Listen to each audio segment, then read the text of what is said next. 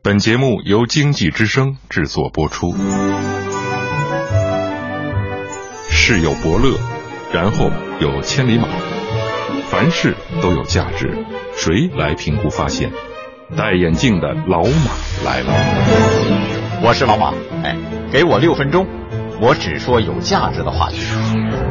周一到周五有腔调的财经杂谈，老马价值观。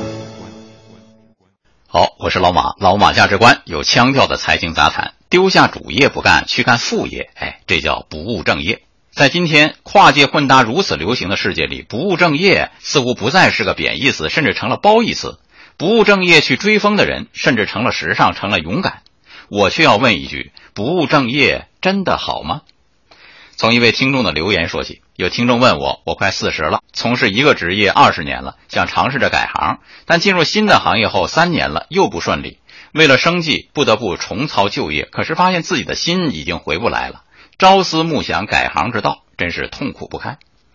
对此我该如何回答他呢？先卖个关子，说点别的，说点其他不务正业的做派吧。阿里和苏宁昨天联起手来。阿里将以二百八十三亿元人民币战略投资苏宁，成为第二大股东。苏宁将以一百四十亿元人民币认购阿里新发行股份，双方将打通线上线下，全面提升效率。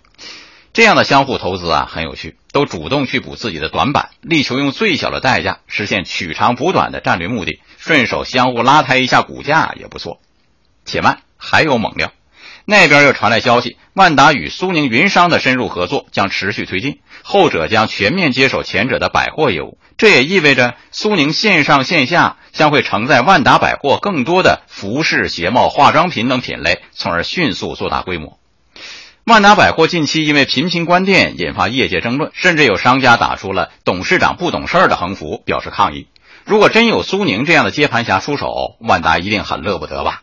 有人不禁浮想联翩了。天猫服饰商家入驻苏宁易购，然后通过苏宁落地万达百货，哎，三方打通会员、供应链、大数据交互、引流、物流、支付，哎，画面是不是太美呀？如此这般，他们是要把不务正业玩到极致不可了。他们是怎么想的呢？张近东、马云和王健林这些人像商量好了似的，都表达了大致相同的意思：纯粹发展互联网没有出路，互联网与实业必须相结合。如此看来，未来不务正业是大势所趋了，真是这样吗？您怎么看？欢迎通过微信公众号“老马价值观”发表高见。周一到周五有腔调的财经杂谈，老马价值观。欢迎继续收听《老马价值观》。其实还有很多不务正业正在资本市场上演，比如跨界投资或者是跨行业并购什么的，你看到了吧？能源公司变身投资公司，铝业公司巨资购买理财产品，制药的开卖保健饮品，颠大勺的去拍电影。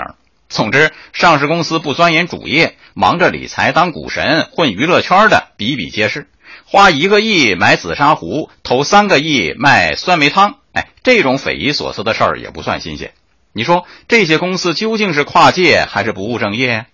有人说这是资本的狼性推动的，但是效果怎么样？你这是认真的战略转型，还是有病乱投医，又或者有利益输送之嫌呢？八月份上市公司半年考又到了集中交卷的时候，回顾往年的半年报乃至于年报，都会发现某些不务正业的主，别说亏损的那些了，就是那些净利润大增的公司中，如果剔除投资理财这些不务正业的收入，很多主营业务啊都乏善可陈，甚至亏损。我对不务正业保持质疑，还有一个理由：你放弃的那个行业不一定就没有前途，可能是你没有找到前途而已。没错，百货业关门已成风潮。数据显示，仅2014年一年，外资百货商场关店达到141家，本土百货商场也有60家不再营业。你看，万达集团对万达百货啊，这样下手无情，急于结果了他们。传统零售百货业真的就日暮穷途了吗？非也。啊，我看不是。我们何以理解日本、韩国百货业的经久不衰呀？很多业内人士就说了，中国大多数百货公司啊，连本业的服务细节都没做好，在提升消费者购物体验上，中国的零售业还有很大提升空间。消费者的需求仍然存在，注重细节、尊重人性的服务体验还远没到位啊。我对不务正业不看好，还有第三个理由。投资界有一句行话，叫做“不熟不做”。哎，这也正是我开头回答那位听友的话。千万不要相信“人无我有，人有我强，人强我变，人变我心”的鬼话。天下怎么可能好事让你一人占全呢？我只知道，骑上一匹马就要放弃另一匹马，放弃一个你非常熟悉的行业太可惜了。现在是考教你初心的时候了。弱水三千，我只取一瓢饮，如何呢？以上老马价值观，明天接着谈。